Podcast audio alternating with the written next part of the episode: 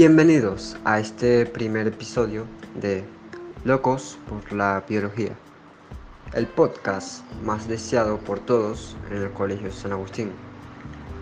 El día de hoy estaremos conversando acerca de peculiares temas que tratan del universo de las macromoléculas. No han escuchado acerca de esto antes, ¿verdad? Pues esperemos que disfruten de este maravilloso viaje a la locura de la biología. Let's go.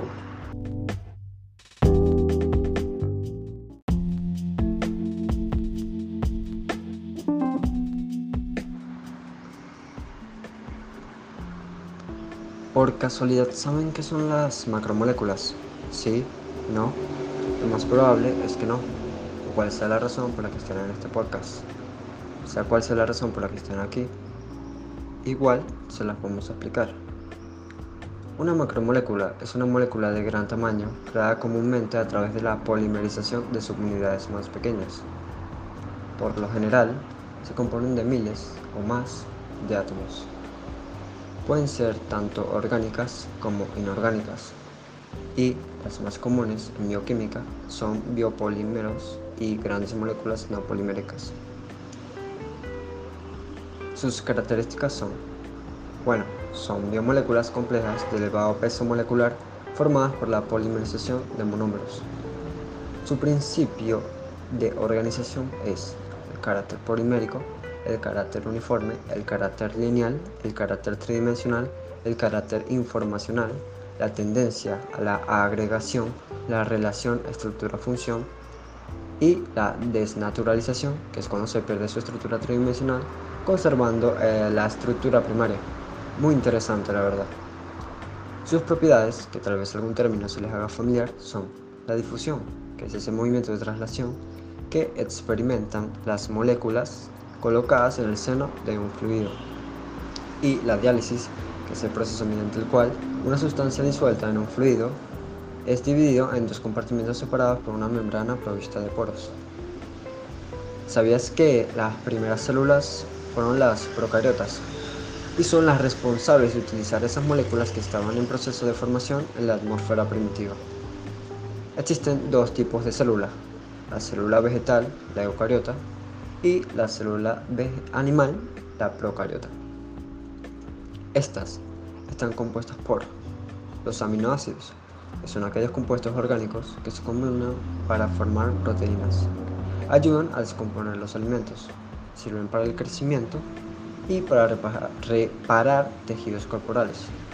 Pueden ser una fuente de energía, permiten la contracción muscular y mantienen el equilibrio de ácidos y bases en los organismos. Los carbohidratos, que la mayoría ya conocen, son azúcares, almidones y fibras. Se encuentran en una gran variedad de alimentos como frutas, granos, verduras y productos lácteos, también llamados hidratos de carbono, ya que a nivel químico contienen carbono, hidrógeno y oxígeno. Estos generan energía. Son muy ricos y todo, pero nos engordan. bueno, en fin, estos se dividen en los monosacáridos. Son los más simples y se encuentran formados por una sola unidad. Es sencillo. Los disacáridos formados por dos unidades, los más comunes, maltosa, lactosa, sacarosa, que son fuentes de energía, y los polisacáridos, formados por 10 a 100 unidades. Su función principal es brindar soporte estructural, como por ejemplo la quitina, la celulosa y el almidón. Siguiendo con los compuestos de la célula, también con, que estas también contienen lípidos, no tienen monómeros, representan entre el 30 y el 35% de la aportación genética diaria. No tienen unidades estructurales, son reserva de energía. Algunos ejemplos de esto son el colesterol, que es esa sustancia cerosa y parecida a la grasa que se encuentra en todas las células de nuestro cuerpo. La testosterona de los hombres es la hormona que ayuda a mantener el impulso sexual la producción de espermatozoides y la salud de los huesos. Los estrógenos de las mujeres Es la hormona cuya función es desarrollar y mantener las características sexuales femeninas y el crecimiento de los huesos largos.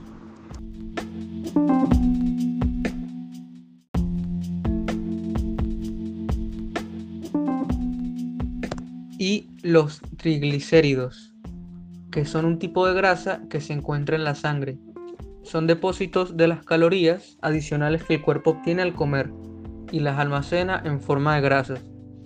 También contienen ácidos nucleicos como son el ADN y el ARN.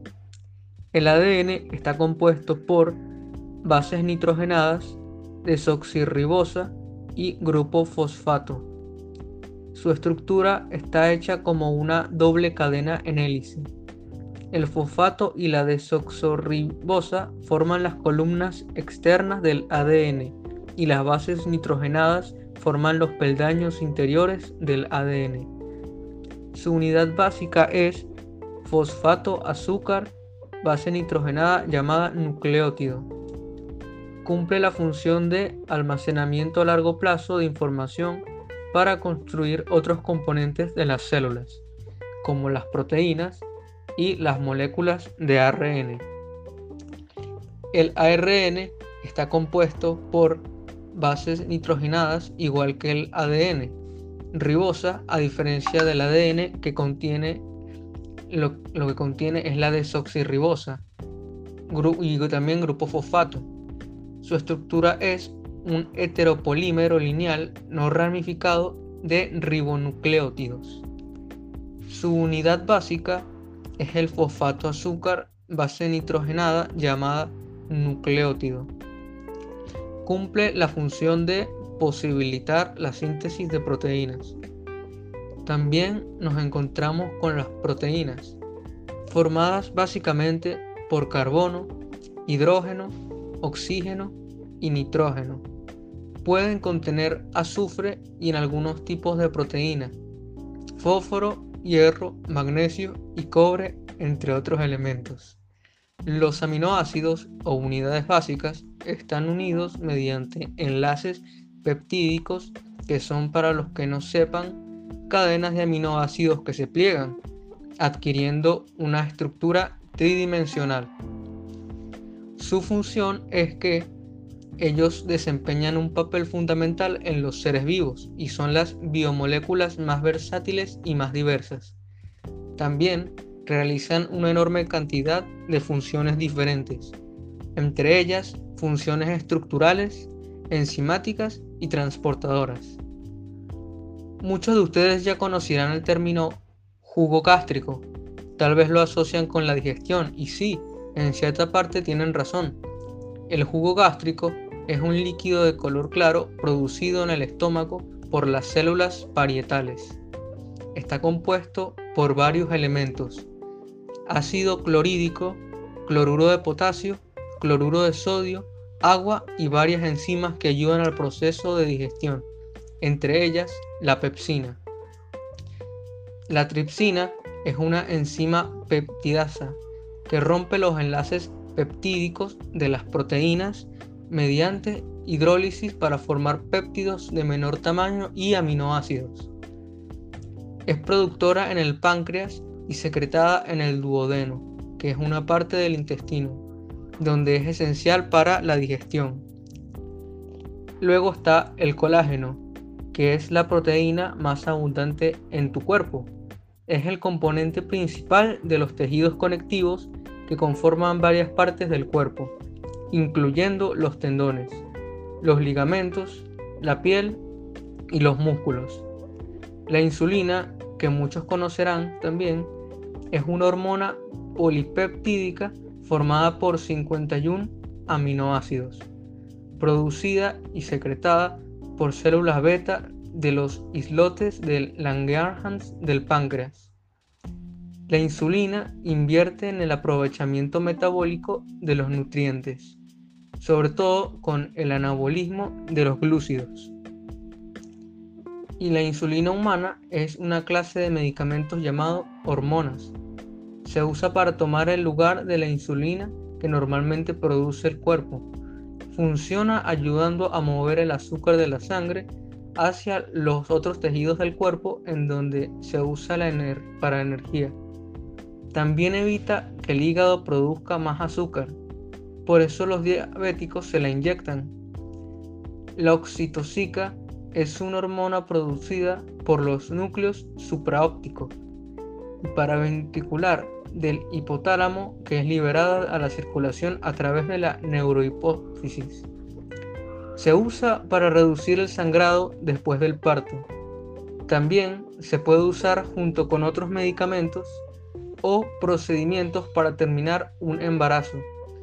La oxitocica pertenece a una clase de medicamentos llamados hormonas oxitocicas, que funcionan al estimular las contracciones del útero.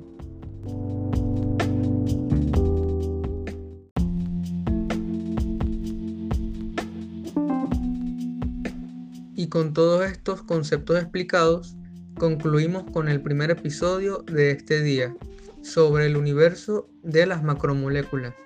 Esperamos que les haya gustado muchísimo, que hayan aprendido algo, que se hayan divertido y que estén entusiasmados por escucharnos en el siguiente capítulo. Nos despedimos aquí, los locos por la biología. Que la ciencia los acompañe.